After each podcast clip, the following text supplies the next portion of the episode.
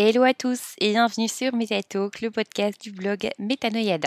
Je m'appelle Sophie et aujourd'hui j'ai envie de vous parler d'alimentation avec 15 aliments que vous pensez sains à tort. C'est parti Les aliments sains envahissent de plus en plus nos étagères et les étalages des supermarchés. Mais c'est important de regarder les informations alimentaires. Juste parce que la face de l'aliment dit bio, faible en graisse, naturel ou riche en fibres ne veut pas dire que c'est intéressant au niveau nutritif. La plupart du temps, ces aliments ne méritent même pas cette notion de sain qu'on leur donne. Il n'y a pas vraiment de bonne ou de mauvaise nourriture. Disons plutôt que ce sont des aliments qui sont souvent avec beaucoup de sucre ajouté, de sel, d'huile de palme, etc. Le premier des aliments de cette liste, c'est le yaourt parfait. Lors de petits déjeuners à l'extérieur, les parfaits semblent souvent être un très bon choix en face des viennoiseries ou du pain. Mais la plupart du temps, les parfaits sont surmontés de sucre, miel ou autres sucrants et de granola, toujours aussi sucré. Bref, typiquement, c'est surmonté de beaucoup de sucre et la note peut être très salée. Pas étonnant que vous ayez un pic d'énergie et puis une baisse d'énergie soudaine. Préférez, si possible, les yaourts organiques, noix de coco, amandes, etc. et mettez-y des fruits principalement à queue, à savoir fraises, pastèques, soit ceux qui ont une teneur plus faible en sucre que la banane ou les raisins par exemple. Numéro 2, les granolas et barres protéinées.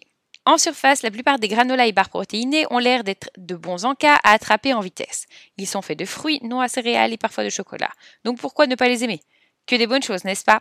Mais lorsque vous regardez les ingrédients, on se rend compte rapidement qu'on une teneur en sucre et huile assez élevée. La plupart des aliments industriels comme le coca zéro, les cookies, les gâteaux ont beaucoup d'alternatives sucrées et de sucre ajouté.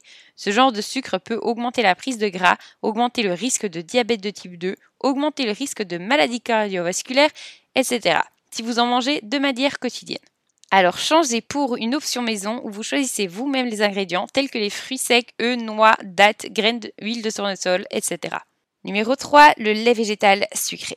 La plupart des supermarchés lambda vendent aujourd'hui des laits végétaux avec alternatives sucrées. Ces alternatives sont souvent remplies de sucre ajouté et des additifs pour émulsionner et épaissir ces laits végétaux plutôt aqueux. Le lait en lui-même est très sain, mais les alternatives sucrées peuvent causer des pics de glycémie et certains ulcères à l'estomac. Alors préférez les laits végétaux bruts sans sucre ou saveur ajoutée, ou mieux, faites-les vous-même. Numéro 4, le trail mix. Le trail mix, c'est le mélange de différentes noix et régulièrement des cranberries, baies de goji, etc. En sachant ça, comment le trail mix peut-il être mauvais? Ce ne sont pas vraiment les noix qui sont mauvaises dans le trail mix, par contre, ils mettent souvent des saveurs supplémentaires dans les marques industrielles, ce qui fait augmenter la note en sucre et en sodium. Autrement, mis à part ça, c'est un excellent snack plein de bonnes graisses. La plupart des trail mix sont également grillés avec des huiles polyinsaturées à haute température. Les lipides ont donc été oxydés et ne sont plus aussi sains. Certains supermarchés vendent également ces trail mix sous forme de barres avec du chocolat en supplément, ce qui peut clairement augmenter la note du sucre et créer des pics d'énergie avec un état de mollusque avancé qui suit ce pic d'énergie. Préférez faire votre propre trail mix en allant acheter indépendamment vos noix, cranberries sans sucre ajouté dans un magasin spécialisé. Non seulement ça coûte moins cher, mais c'est meilleur. Numéro 5, le dips pour légumes. Juste parce que ce dips, ou en tout cas la sauce où on trempe les légumes, a quelque chose de vert ne signifie pas que vous pouvez compter ça comme un nouveau légume dans vos 5 fruits et légumes par jour. Ils sont souvent pleins de graisses saturées et d'additifs. Rappelez-vous que le gras n'est pas mauvais, mais il faut choisir les aliments qui contiennent des graisses saines et des nutriments supplémentaires tels que les vitamines et les minéraux. Préférez le houmous, le pesto, la sauce noix de cajou, etc. Et de préférence tout ça fait maison bien entendu. Numéro 6, le jus de légumes. Alors, ces jus pressés que vous voyez au supermarché contiennent des légumes bons pour la santé, mais s'ils sont remplis de fruits, le taux de sucre va exploser. Les jus ont également les fibres des fruits et des légumes, la partie la plus nutritive. Donc, ils ne vont pas vraiment vous apporter satiété. La moyenne des jus de légumes qu'on trouve dans les supermarchés contiennent 30 grammes de sucre. En gros, c'est à peu près 7,5 cuillères à café de sucre. Préférez un smoothie qui va garder les fibres intactes et vous amener des fibres, même si le sucre sera toujours bien présent Numéro 7, les smoothies et shakers prêts à l'emploi. La plupart de ces boissons prêtes à l'emploi ont autant de sucre et de sucre additionnel qu'on en trouve dans le Coca Zéro. Les slushies, c'est glaces ganité, et les milkshakes. Préférez faire votre propre smoothie ou votre propre shaker afin de limiter votre taux de sucre. Numéro 8, la vinaigrette light. Les vinaigrettes light ne sont pas les meilleures options pour vos salades. Les vinaigrettes light remplacent généralement le gras par du sucre additionnel, sel, du sirop de maïs, etc. Également, beaucoup de nutriments qu'on trouve dans les salades sont liposolubles, tels que la vitamine A, K, E et D, ce qui signifie que le gras sera mieux absorbé par votre corps. Le gras est votre ami.